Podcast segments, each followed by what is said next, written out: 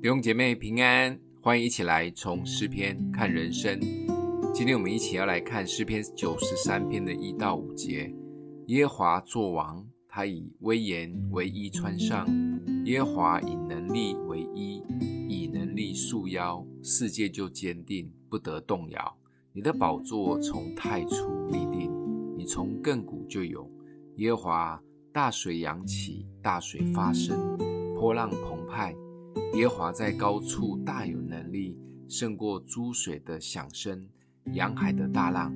耶和华，你的法度最的确，你的殿永称为圣，是合宜的。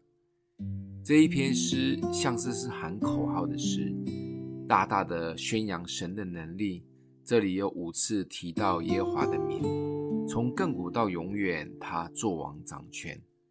或许我们可以非常相信，从创造的那一刻到耶稣再来世界结束的那一刻，他确实作王，决定了一切。但中间的过程中，好像有点失控，发生了许多令人无法理解的灾难。历代以来为主被逼迫甚至舍命的门徒，整个世界的价值观越来越朝向非神信念。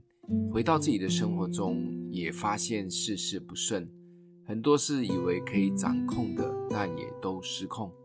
有时觉得自己好像在大海飘啊飘，没有方向，到底是怎么了？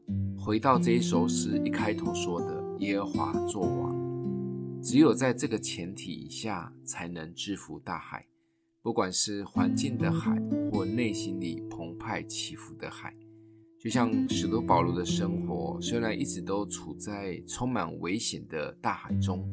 但因为他知道稳住内心的海，就能胜过环境高高低低，所以让神在心中作王是他唯一的秘诀。其实这也是每一次 QT 的主轴，让主作王。就像我们常常宣告主祷文的最前及最后的宣告一样：愿你的旨意行在地上，如同行在天上，以及国度、权柄、荣耀，全是你的。这都是以耶和华为王的概念。每一次，不管带着什么忧虑或情绪来到神的面前祷告，当我们愿意让他做王，我们就可以得能力。就像这一篇诗里讲了三次主的能力，每一次的 QT 让主做王才有能力，不然就可惜了。今天默想的经文在第一节：耶和华作王，他以威严为衣穿上；耶和华以能力为衣。